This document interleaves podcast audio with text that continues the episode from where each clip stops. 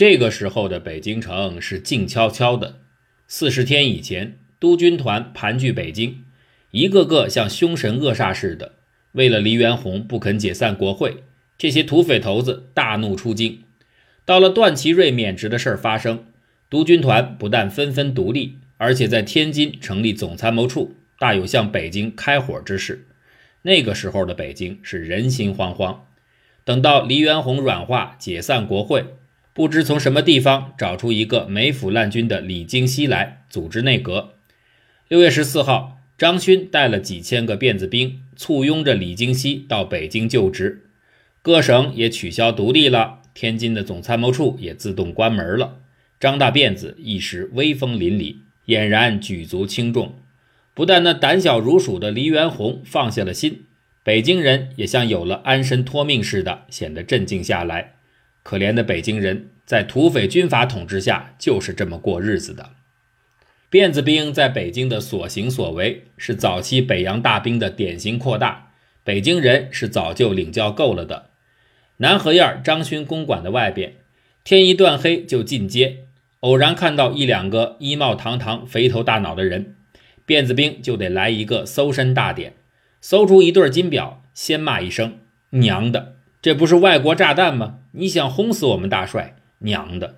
再打一个耳光，炸弹没收了，这个人也就放走了。这就是辫子兵在北京的纪律。尽管这样，北京城还是显着出奇的安静。前门外大石栏一带，家家买卖兴隆，卖馅饼的同聚馆，每天晚上总是挤满食客。什么汇丰堂、泰丰楼，竟是一片猜拳闹酒之声。庆乐园大唱梆子腔，也是挤得满坑满谷。就只有一点泄气，前几排都坐满了辫子兵，他们摇摇辫子就算免票，闹得园子里几乎开不出戏份。北京城如此安静，如此热闹。只有一个人为了凑不齐班底儿，急得要上吊，就是这位新任国务总理李经羲。说起这位李九爷，不含糊，是合肥李家的活宝，一天大烟要抽二两。这回为着张勋的保举，被黎元洪请来，当做救命王菩萨。九爷一进北京就知道不是味儿，做这民国的官儿比做大清的官儿要难太多，一张阁员名单。横七竖八，老是凑不起来。一方面呢，又有找上门来要当总长的。有一天，李经羲躺在烟榻上，贴身马便来报：张大人要见。哪个张大人？张民政长张大人，请进来吧。一个高大汉子，满口河南土音，人还没进来，嗓子先喊起来：“怎么着，九哥还躺着吗？兄弟，我可比你勤快多了。”这是河南人张振芳。原是袁世凯的一个表亲，在袁世凯手下做过河南民政长，刮地皮刮得又狠又笨，给河南人轰下了台。他在红线时代很是替老袁出过一把力，老袁一垮，他就倒了霉下来。好在他和张勋最是臭味相同，张勋一到，他颠着屁股天天跑南河沿张勋许下了愿，保他做里内阁的财政总长。今儿他是特地为打听消息而来，这两个大烟鬼正好各躺一边，吹吹扯扯，渐渐扯入正题。李经羲先是唉声叹气，说了一些难话。他很不高兴李元洪，因为老黎竟出些难题让他做。关于阻隔，他说道：“一会儿说教育得找严范孙，一会儿又说农商要找张继直，全是些无从兑现的支票。弄到现在。”连财政总长还得要我这个穷老头子来兼任，这不是要我好看吗？张振芳这下逮住机会，赶紧接上话茬儿：“你不提财政总长，我还忘了。哎，张少轩真是个热心朋友，可就有点强人所难。他会叫我来帮你的忙，让我办财政，这不是闹笑话吗？九哥，你看我算是这块料吗？”李京熙装着在抽大烟，烟斗上吱吱作响。鼻子里却嗯了一声，嗯过之后，慢慢放下烟枪，两眼瞅着张振芳说：“兴安，你这个话简直就像替我说了。张少轩真是强人所难，我这个受罪总理什么骂都挨过了。这几天这些报馆流氓天天骂我的内阁，什么芙蓉内阁了，凌烟内阁了，干脆就是咱们喜欢玩二筒的不好。邢安，你是明白人，瞧瞧这个局面哪儿弄得好啊？张振芳不开口了，干脆低下头，兀自闷头抽大烟。临走时，张振芳眉毛眼睛都像冒着火一样的说：“九哥，咱往后看吧。就算我张振芳是个大烟鬼，民国以来的财政总长抽大烟的，我可不是第一个。还有国务总理都可以抽大烟，未必财政总长抽大烟就是什么罪大恶极吧？九哥，天下事未可测，谁知道将来是个什么局面？说句笑话。”算命的胡瞎子说：“我十天内准当总长，而且一定是财政总长。谁知道呢？瞧着吧，咱们后会有期。”张说完，一拱手走出去。李京西慌忙站起来，把他送出大门。李回来，在烟榻上又抽了一口烟，心里不知道为什么饼饼的越发不自在起来。这个贴身马便却又溜进房里，低声说：“有一个日本人要求见。”什么？一个日本人，李京西一咕噜声从烟榻上坐起来，接过一张名片，念了一遍，不认识。他赶忙问：“国君在不在家？”“少爷吗？在家。”“叫他去接待，不要乱说话。问明白什么事儿，快来告诉我。”马便应声去了。过了半个小时，他的儿子前来回话：“是日本公使馆派来的，关照我们。”说：“如果有一个日本人叫电信夫的来见总理，请您千万别见他。”李京熙抓耳挠腮地说：“这是什么意思？电信夫不是张少轩的顾问吗？这事儿怎么又扯上日本人呢？把这个老头子更弄得昏头昏脑，不知所措。”南河沿张勋家里又是另一番情景。张勋到北京已经十多天。臭官僚、烂遗老、土匪军官如迎父般盯在他的左右，真正算得他亲信的只有一个参谋长万绳氏，再不就是那些拖了大辫子的统带李少臣、旅长武长直、刘金彪之类。遗老之中，刘廷琛靠着同乡关系，胡慈爱的马屁另有一功，这两个人在他面前还能说几句话。此外，有一个奉天军务帮儒冯德林，拖了一条长辫子。比他自个儿的辫子还要粗，被张勋引为生平第一知己。只有冯德林在面前时，张勋才会有说有笑。除去了这批宝货，张勋的臭架子是大不可言的。就连那些雷震春、张振芳之流，还得好好的看他眼色。那个老不死的康有为，不远千里，气喘吁吁地赶到北京，自以为圣人出世，张的辫子不知要岛屿欢迎到什么程度。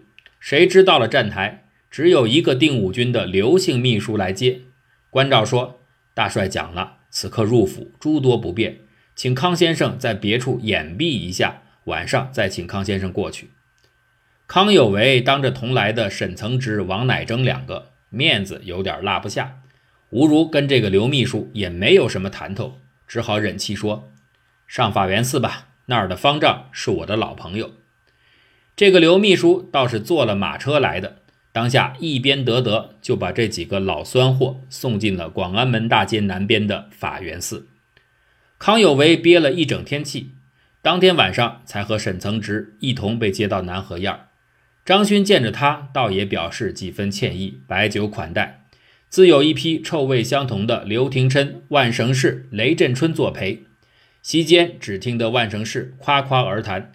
康有为看他满脸横肉，活像一个卖吗啡的。说话时小辫一翘一翘，大有旁若无人之慨。心里想：张少轩有了这个狗头军师，不用说，这台戏只好他一个人唱。他们在席间本是无所顾忌，谈到兴头之际，不免要扯到今后的国体问题上。雷震春虽是胸无点墨，却专好卖弄斯文，便插嘴说：“这是南海的拿手好戏呀。”我们应该听听他老先生的高见。康南海笑了一笑，偏过头去和张勋说：“少轩，你该记得我在徐州怎么跟你说的。现在时代不同了，民国固然不行，大清失国六年，人心也不比往日。冒冒失失的拿出大清的国号，突然受人口实，以为咱们还是为一姓尊荣着想，说不定还得引起外交上面的问题。”万绳氏怒形于色，插进来说：“依你说该怎么办？康有为不慌不忙地说道：“国号不用大清，要用中华帝国。要首先宣布虚君共和，召开国民大会来实施宪政。”说到这里，大有不屑与万绳氏分辨的神气。康把脸又移向张勋，说：“少轩，要往远处想，主子还是咱们的主子，往后要怎么变怎么。这个时候得先稳住人心。”张勋干掉的眼睛望着他，不说话。这边可气坏了万绳氏，他大声说道：“那可不成，这不是违背徐州盟约吗？大帅这几年忍辱含垢，要不是为了恢复大清帝国，哪个孙子王八蛋不会躲到外国去玩姨太太？你说人心更是笑话了。现在的人心，谁巴不得大清复国？你看徐州盟约，十几个省的代表签字，足证人心归附。”外交上更不是问题，日本政府的现任参谋次长当面和我们说明白的。不过你南海先生看不出这个趋势罢了。我们大帅千辛万苦成就这次千古未有的奇业，全靠名正言顺收起大清国号，那还有什么屌戏好唱？康有为正待分辨，张勋举起酒杯来拦着说：“不用说了，南海才来还不知道此地情形，过两天再商量。”沈曾直从桌子底下用脚蹬了康有为一下，康有为咽了一口唾沫，只好举起酒杯。张勋知道要成大事，东交民巷的路线是不能不走的。基本上他是不喜欢和外国势力合作的。他自以为徐州的复辟同盟信誓旦旦，有那么多督军团兄弟们撑腰，足可扫除障碍。这关外国人神事儿，他当然一点也不会知道。那时的中国地位已经岌岌可危，任何事儿想摆脱外国势力的支配是不可能的。不过张勋在根本上也并不是具有民族意识的人，他的轻视外国关系乃是基于纯粹旧封建性的自大主义。他一方面还是认为外国人是惹不起的，当他的谋士们告诉他外国路线不可不走，他照样的手忙脚乱，瞎找起外国关系来。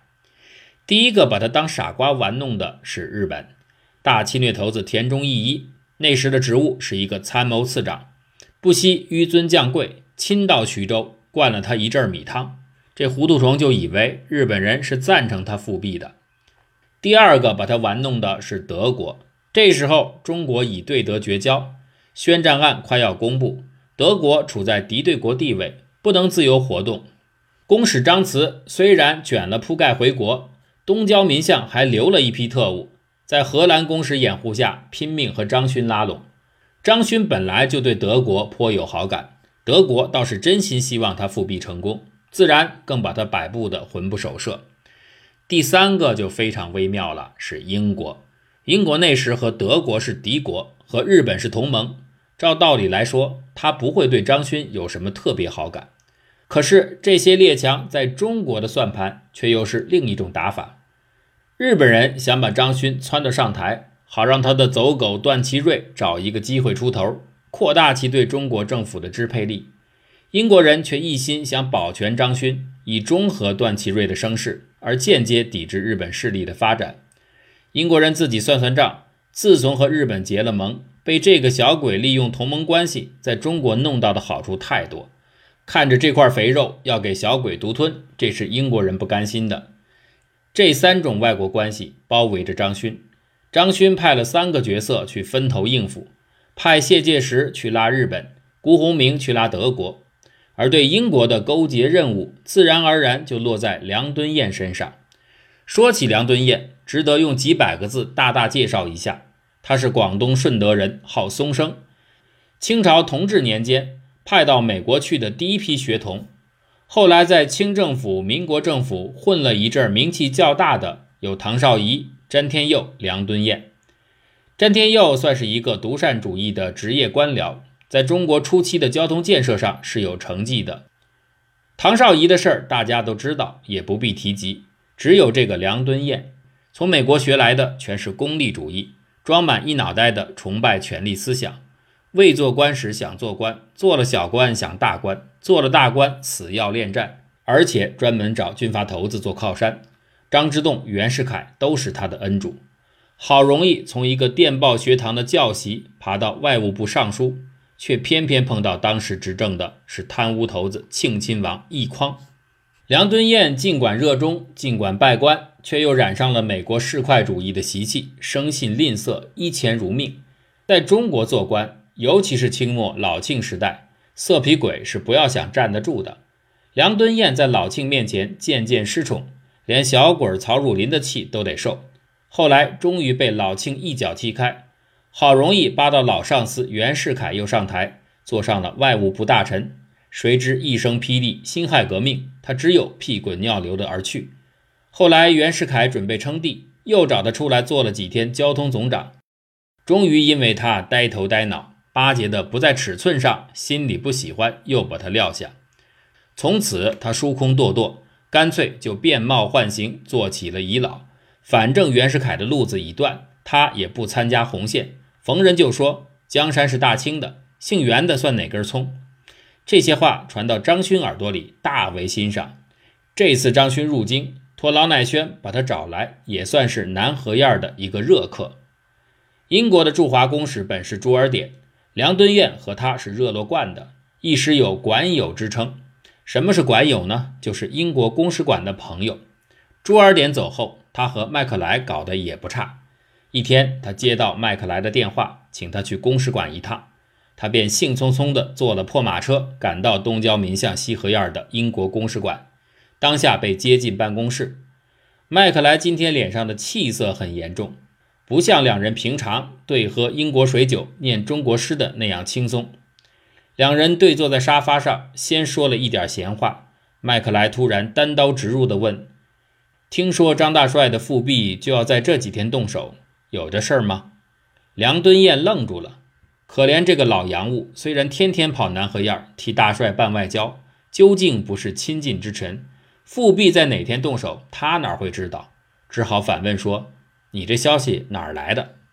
对方且不答话，跑到公事桌上，拉开抽屉，找出一叠字纸，拿过来对梁敦彦扬了扬，说：“这是伦敦的公事。”说完，把这些字纸又送回抽屉，才坐下来慢慢的说：“前一个月。”武外交总长辞职出京，临行时找过我们，告诉我他是反对黎大总统拉拢张勋的。他说这位大帅一踏进北京城，不消半个月准得出事儿。只要黎大总统不听，大总统还说他随时可以调派南苑和通州驻军解决张大帅的部队。这些都可以证明张大帅的复辟正是眼前的问题。梁敦彦听到这儿，不得不辩说。张大帅恢复大清统治是既定政策，我早就询问过公使你的意见。不过这几天动手是不会的，大帅在军事上也还没有准备就绪，有一万五千安武军在向北调动中，估计短时间内还不能到。麦克莱突然做出一脸诚恳的神气，极慢极慢地说道：“这就是我今天请梁大臣来谈谈的目的。我代表英国政府，请梁大臣转告张大帅。”此时万万不可轻动。我们原则上不反对张大帅复辟，但是时间不成熟，勉强发作，军事上必要失败。张大帅失败，可能影响到东方局势，也牵涉到我们英国的利益。说到这儿，声音格外柔软起来，两眼直盯着梁敦彦说：“这些话，因为我们是极端同情张大帅，才如此说。按外交手续。”我们本可以直接对黎大总统的外交部发出警告的，梁大臣，你当然明白，我们不能那样做，这是为了张大帅。梁敦彦听得毛骨悚然，赶紧说：“那当然是公使你的好意，我一定回去转达，请你仍然保持原有态度。”告辞时，对方重重捏了捏他的手，再做了一次迫切的表示。梁敦彦坐在马车上，自己咕噜着说：“有什么办法呢？”这些话能对张大辫子讲吗？北京城里的复辟空气是明迟暗紧，紫禁城里的小朝廷从张勋到京的第一天起也显得闹躁起来，一直到现在还有人在瞎说，说张勋那次复辟，清朝皇族包括溥仪在内都是不愿意的，是被迫的，而且事先完全不知道。段祺瑞当日是拿这个理由来解除了清皇室的责任的。溥仪那年才十二岁，向来念书既不用功，又一点不能和外界接触。一个十二岁的孩子，常识还赶不上一个普通的十岁孩子，只有他的确是可以不负任何责任的。张勋到京的第三天，一九一七年六月十六号，就赶进宫去请安，送上两箱子贡品。溥仪在养心殿接见他，绰号老薛宝的内务府大臣世旭站在旁边，代表溥仪讲话，赏了张勋紫禁城骑马，又给瓷器，又赐宴，只保这个混小子乐得昏天黑地。这老小子的磕头瘾还没过足，又跑到翊坤门外，笔直跪了一刻钟，问四位太妃的安。指使总管太监传旨安，又赏了一席酒。说起这四位太妃，倒是一件有趣事儿。原来溥仪一落下地，原只有一个爹一个妈，可是，一做了皇帝，却变成了三个爹六个妈。这笔账怎么算的？他的亲爹亲妈当然是载沣夫妇。入城大统后，他承继了载淳，又承继了载湉，爹由一个变成了仨。那时同治的仪妃在宫的。有玉妃、群妃、晋妃，光绪的仪妃在宫的有隆裕和瑾妃，于是妈也由一个变成了六个。到了复辟变作之后，除了隆裕已经先死，这四位贤妃都已升级为太妃。四大太妃平日耳濡目染，都是西太后那拉氏的得意门徒，没有哪一个是肯省事儿的。宫中有这几位女野心家，此处也该交代一笔。从这天起，宫里便大有生气。北府里一个王爷，两个贝勒，是久已不上门的。载沣虽是溥仪的生父，自从和隆裕太后憋气，很少过问宫里的事儿。隆裕死时，他进宫了一次，为了礼仪问题，又和四位太妃斗上了。于太妃指着他的脸，连哭带骂，他一气，又从此不和他们见面。现在也都扭扭捏捏的赶来。自然也有些别的龙亲凤眷赶着来献殷勤，宫中但闻一片叫起之声，害得小溥仪时时刻刻要披挂登殿，心里很不乐意，鼓起小腮帮子像个小葫芦。王爷招呼各处都要拾到拾到，宫里本来就有造办处，这几年闲得鬼不生蛋，内里居然也发下几千两银子，叫扫房拾漏，有该油漆的也添他两肘。总而言之，统而言之，紫禁城里是焕然一新，准备老店新开。王爷载沣胆子小，到底摸不清张勋的实力。对于这件大事儿，一则以喜，一则以惧，很想找个人谈谈。可巧沈曾植跟了康有为进京，已经拿安徽布政使提学使的头衔向宫里递过请安折子了。这天照例要来叩见王爷。这位沈大名士从前在北京是常常走动摄政王府的，王爷和他相见，特别表示亲热，不免问起张少轩虽然赤胆忠心，不知有何凭借的话来。这沈曾植笔直的站起来回答说：“王爷尽管放心，张少轩手里有一张名单，加盟的督军省长就有十三人，镇守使师长加盟的有二三十位，不说别的。”京里的步兵统领、警察总监都是老早说通了的，连黎元洪都一心想奉还大政，王爷还有什么不放心的？王爷听了非常高兴，表示十二万分的满意。